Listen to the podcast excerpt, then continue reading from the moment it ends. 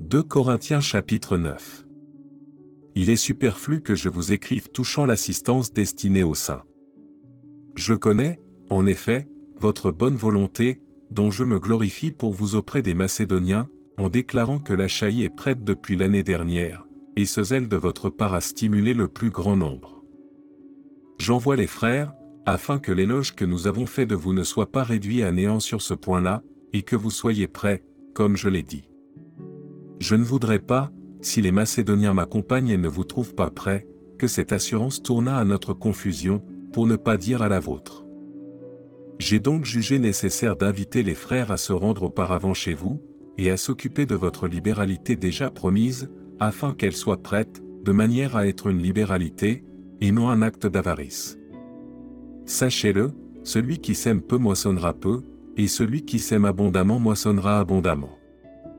Que chacun donne comme il l'a résolu en son cœur, sans tristesse ni contrainte, car Dieu aime celui qui donne avec joie.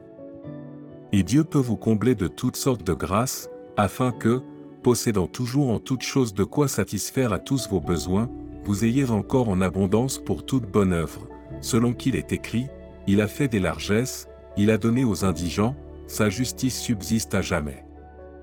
Celui qui fournit de la semence au semeur, et du pain pour sa nourriture, vous fournira et vous multipliera la semence, et il augmentera les fruits de votre justice. Vous serez de la sorte enrichis à tous égards pour toute espèce de libéralité qui, par notre moyen, feront offrir à Dieu des actions de grâce.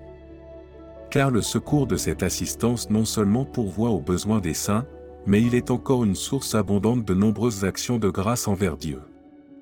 En considération de ce secours dont ils font l'expérience, ils glorifient Dieu de votre obéissance dans la profession de l'évangile de Christ, et de la libéralité de vos dons envers eux et envers tous, ils prient pour vous, parce qu'ils vous aiment à cause de la grâce éminente que Dieu vous a faite. Grâce soit rendue à Dieu pour son don ineffable.